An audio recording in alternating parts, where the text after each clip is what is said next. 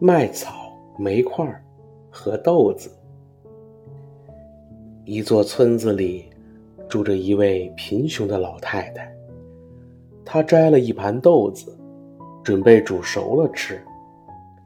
她在炉子里点上火，为了让炉子烧得快一点，她生炉子的时候用了一把麦草。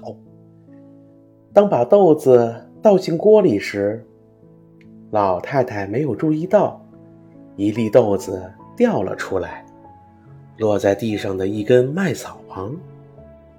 不一会儿，一块燃烧的煤炭也从炉子中跳了出来，落在他俩的旁边。于是，麦草开口说：“呃，亲爱的朋友们，嗯，你们从哪儿来呀？”煤块答道。我总算幸运的从火里出来了。要是我没有使劲跳出来，我必死无疑，一定会被烧成灰烬。豆子说：“我也成功的逃出来了。可要是那老太太把我倒进锅中，我肯定会像我的伙伴一样，被她毫不留情煮成浓汤。”难道我是不幸之中万幸吗？麦草问。呃，那个老太太把我所有的兄弟塞进炉火里，变成了青烟。她一把就抓住了六十根，要了他们的命。幸好我从她的指缝里溜掉了。可我们现在怎么办呀？煤块问。呃，我觉得。豆子回答：“既然我们都幸运的死里逃生，我们就应该像好伙伴一样团结在一起。为了避免再在这地方遭到厄运，我们应该离开这里，到别的地方去。”另外两位都觉得这是一个好主意，于是他们便结伴而行。没过多久。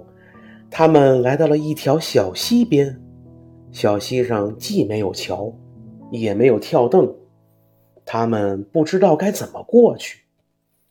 麦草灵机一动，说道：“呃，让我横躺在小溪上，呃，你们可以像过桥一样从我身上走过去。”麦草说着，便把自己的身子。